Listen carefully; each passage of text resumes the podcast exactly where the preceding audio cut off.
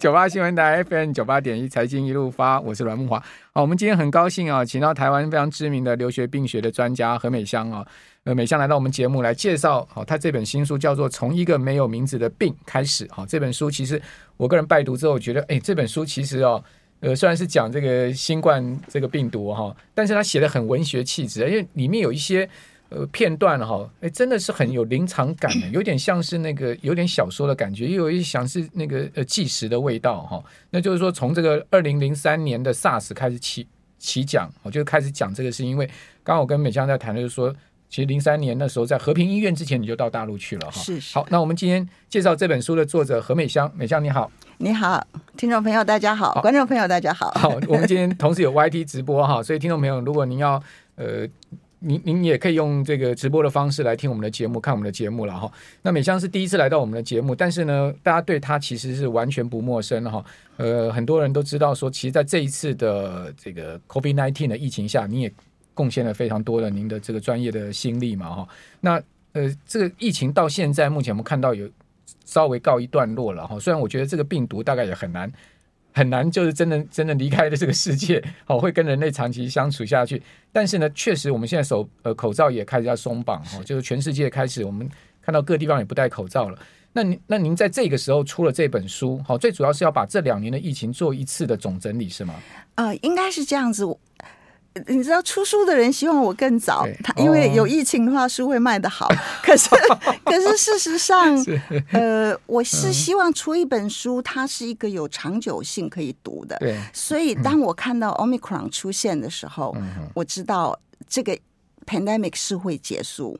因为从呃西方的这个疫情，我们就知道。他们在今年年初，Omicron 的那个态势，在那个流行的方式，因为它又快，然后致病性又低，嗯，哦，所以我们大概就知道这个会就是我们所谓疫情结束叫做全球大流行结束，就是那个高峰结束。可是事实上，疫情不会结束，因为病毒不会消失，对，所以所以意思是那个对我们很严重的威胁，嗯，不再存在了。OK。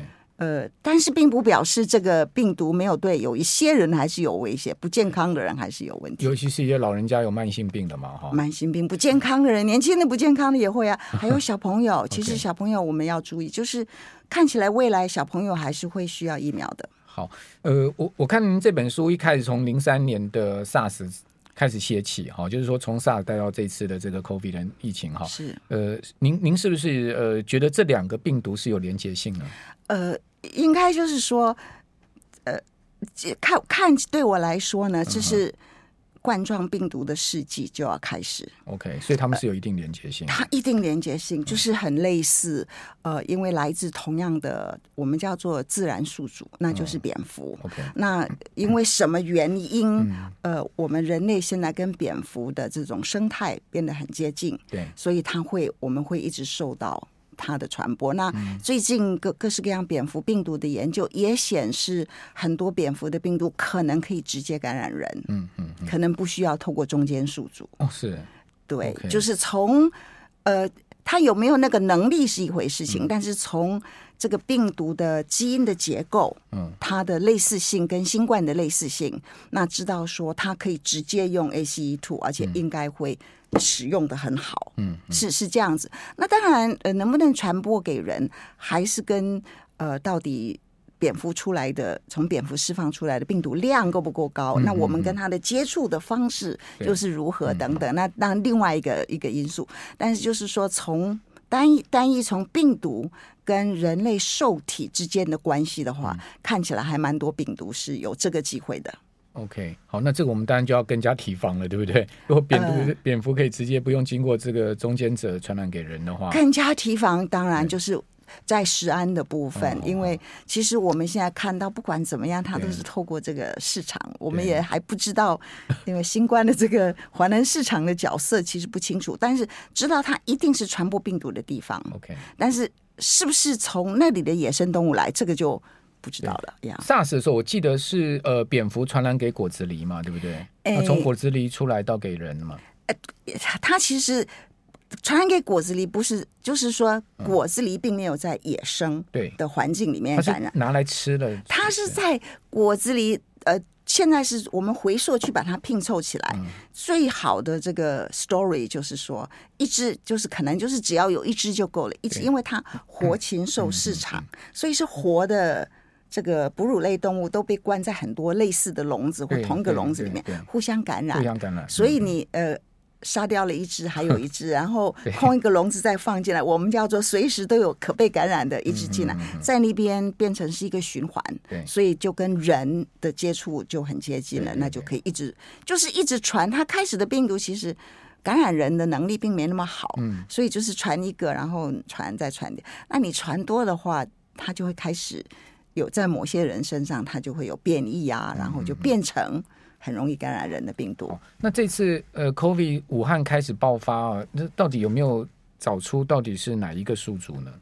什么什么动物呢？到现在也不知道，因为这一次这一次中国快速清掉，对，所以我们完全而且整个市场是封起来的嘛，整个封起来。嗯、那所以那个我在书里面有个章节就提到说病毒哪里来的，对对对，那就是去问说到底有也有可能实验室外泄。哦，啊，它有一些因为呃去研究这样子的病毒也不是什么不可能的事情，嗯那呃去做一些基因改造，很多实验室都在做哈，所以那是不是这个？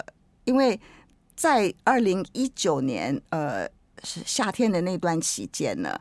中国的那个他的 P 就是 P four 实验室，就是最高等级的实验室，还算蛮新的。法国人帮他建的，他就说要整修，需要处理，所以然后同时他们几个院士也在国际的文献讨论这个实验室安全的问题。所以当时大家不疑有他嘛，讲这本来实验室安全就是要讨论。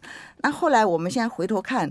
有可能他们那时候实验室就有一些问题，可能病毒外泄或怎么样，这是大家的揣测啦。现在，但现在我们没有直接证据，就是说可能那时候有一点实验室的问题，所以赶快把实验室修护修护。所以呢，院士们也就讨论说，哦，这个实验室安全很重要，要怎么样怎么样。所以这个是过去有一段小小的时间，呃，一段一些一些 accidents 发生的。那这个 COVID 从一开始到现在不断的在在在改变，对不对？在人的体内，什么 Delta 啦，变 Omicron 啦，然后。我看到这两天新闻报道说，美国最新的是 BA 点二的异这个变异株，BA 点二的二七五什么的那个可能，对，他现在就是现在他为大家是名字很多，什么 BA 啦、XBB 啦什么，但其实呢，它都是 Omicron 的后裔。哦，这个跟过往哈什么 Alpha、Delta 就不一样了。哎，对他们差异很多。哦。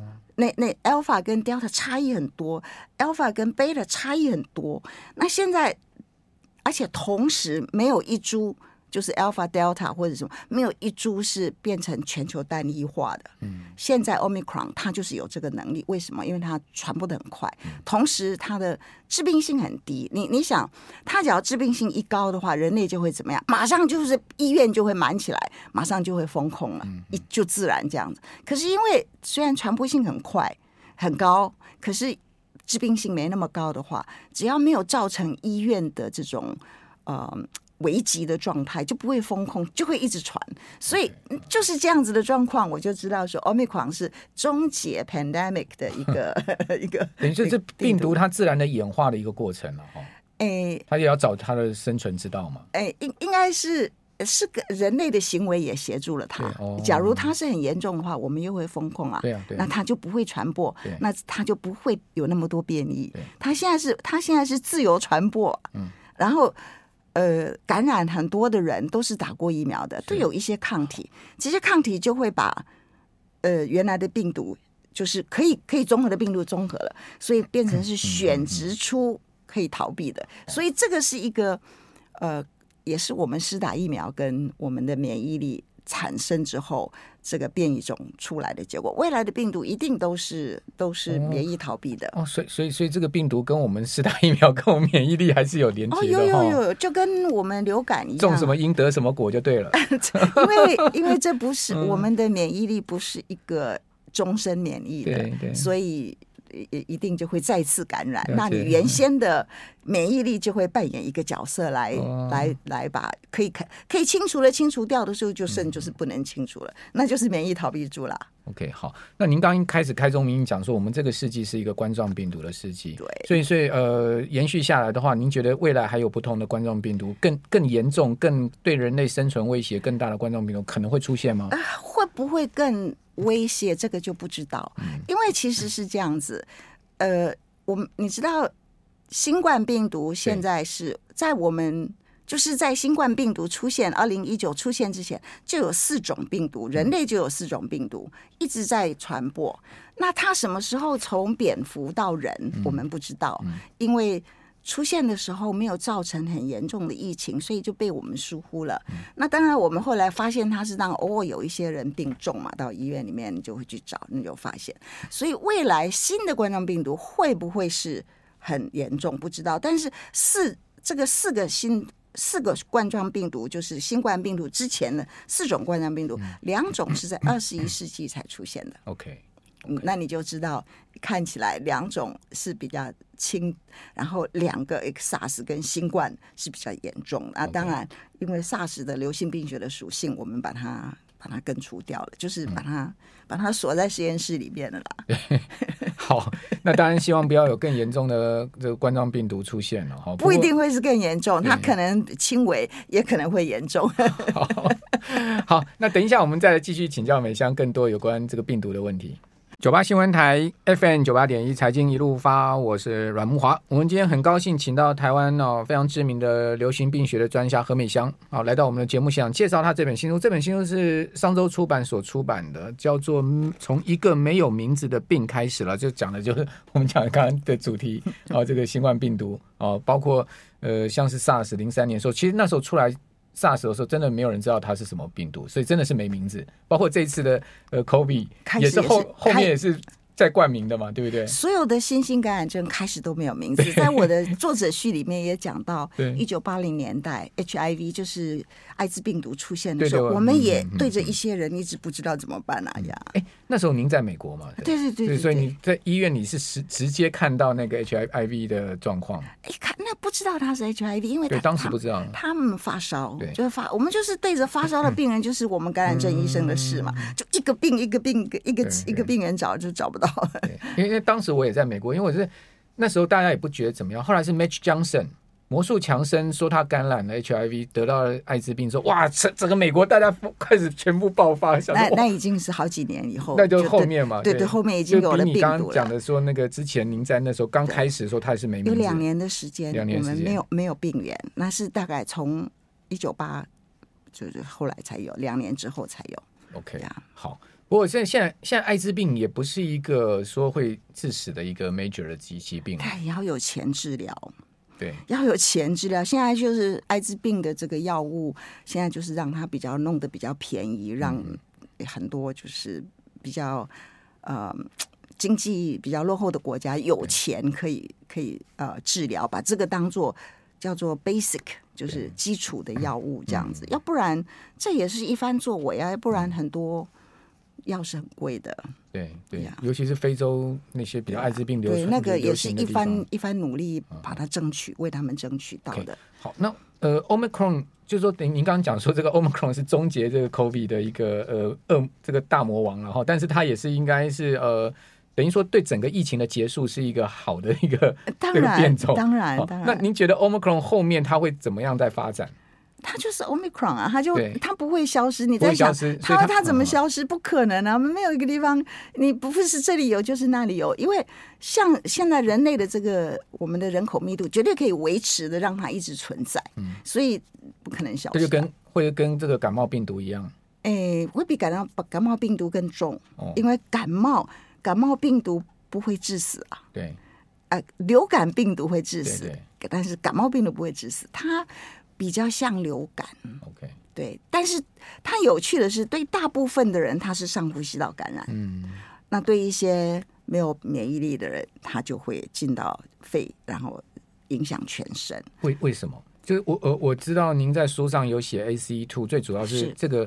呃，这个这主要是在我们的上呼吸道里，它的量很大。你你看哈、哦，你看就是呃，所有的呃，不管是 SARS 或是新冠、嗯、感染发病之后，大概第一个礼拜，对，呃，就是。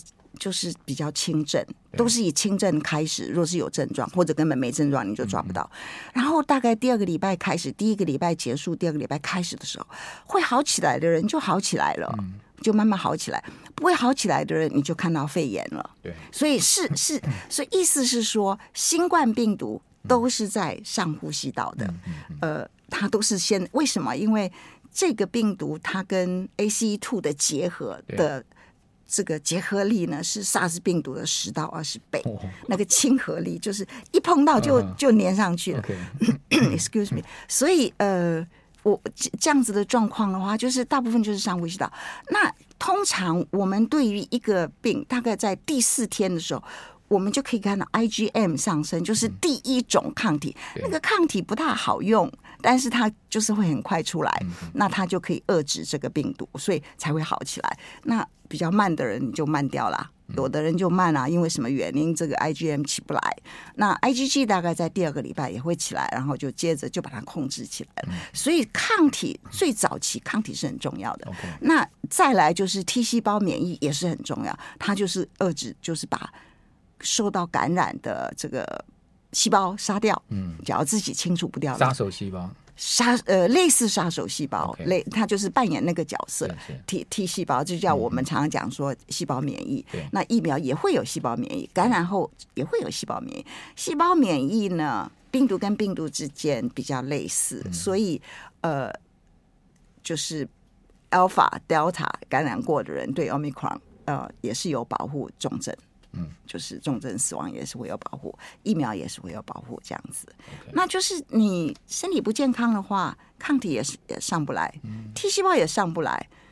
为什么？呃，我们叫我们有一个名词叫做免疫老化，那就是老人。可是你要知道，不是所有的老人都要一定要走这个老化的现象，是不健康的老人，就是。我书里面有一段讲到，特别讲到老人，就是我们都想说老人就应该这样，老人也不应该这样。我们有些老人很健康的，对，一个在这里，一个在这里，您在老，您 健康但不不老，的对，就是。你还是我，我就是鼓励大家说，你要想办法过一个健康的生活。这这个在您书后半段有写到吗？对，运动啊，包括正常的睡眠、饮食啊。对对对。然后饮食的部分，你说到底要吃什么？刚刚上个小时、上个半小时听到你说要缺猪肉，要缺鸡肉，那正好趁这个时候，我们赶快多吃一点健康的。植物性蛋白、豆类啦、坚果啦，呃，全谷的食物就不要再吃精致的面粉或精致的白米，吃比较全谷类的，就是做的比较好吃一点。那我们要想办法把这个看起来健康的食物做的好吃一点，大家才爱吃啊。所以这个时候也是正好来鼓励大家过健康的生活，因为你知道它还是会变异，变异的时候它是不是就是说 Omicron 的下一？你知道流感病毒时而某一年也会是比较病重的，对，不是不是每一年都一样。说说今年的流感就会比较病重吗？据说了，不是会没有，今年没有比较病重，今年会认为说比较人就是感染的人比较多，是因为我们去我们这叫我台湾人很会取名字叫免疫负载，就是去。过去两年我们没有感染到流感，因为我们防疫啊什么做的很好，所以在这个状况呢，就感染的人会比较多，但是不会比较病重。比较病重是基于这个病毒呢，它的变异，因为什么原因？啊？比如说它在某一些人身上就容易跑到脑袋啊，容易跑到肺啊，容易跑到其他的器官，那就是重比较重症，会有偶尔会有这样子的病毒出现，所以不。就是一个是演绎，一个是一个是归纳嘛。我们归纳说，哦，病毒会越来越轻，那并不表示下一个病毒一定就是轻一点，它还是这个样子，然后越来越轻，还是会跳来跳去。对对对对对，就像。股价、股市啊，它这样子，然后会往下或往上。这讲讲到股票就敏感了，这个呃，有些股票就因为这次疫情大涨了。好，那最最后请教您，就是说，如果我我我是一个很健康的人，我也没有慢性病，是，然后呢，嗯，我从来也没有什么感冒，就免疫力很强的人，是，是不是可以不打疫苗呢？其实是不建议这样子。有一些人，我们在这个过程里面，我们看到有一个叫做呃 interferon type one，那个叫做干扰素，第一型干扰素，它因为什么原因哦？嗯。它的整个功能是缺陷的，有缺陷有有是有抗体，所以是有干扰素，可是也让它不能有功能。有的是基因的缺陷什么等等。那也我们也是蛮纳闷的，这一种人在他过去的一辈子里面，我们并没有注意到他特别容易被感染。可是研究里面就发现，就是这种缺陷的在总人口的比例是很少的，大概呃。千分之几这样子，可是你看到重症的人可以高达百分之三或十，对哦，那意思就是说。哎，就是这种人会重症，所以我们呢都还是建议打疫苗。你可能不需要打那么多剂，就是你现在打过了疫苗，至少打个两剂或三剂，那你也应该感染到了吧？我还没有感还没有感染的话，那家人有没有感染，或者是 朋友有没有感染？就是说你有可能被感染了，可是你没症状。好，那呃，听您刚刚讲，好像呃次世代的。这个蛋白质的疫苗会比 mRNA 疫苗来得好，是不是？接受度比较高了，okay. 对小朋友而言，嗯，因为总是 mRNA 疫苗才出来嘛。对，紧急授权的东西。呃，对啊，不，紧急授权大概。呃，短期内是 OK，但是有时候疫苗它有一些比较长期的不良的影响，大概在要一年或两年后，那小朋友我们还是要保护一下，是有时候是希望这样子。OK，好，谢谢何美香，谢谢。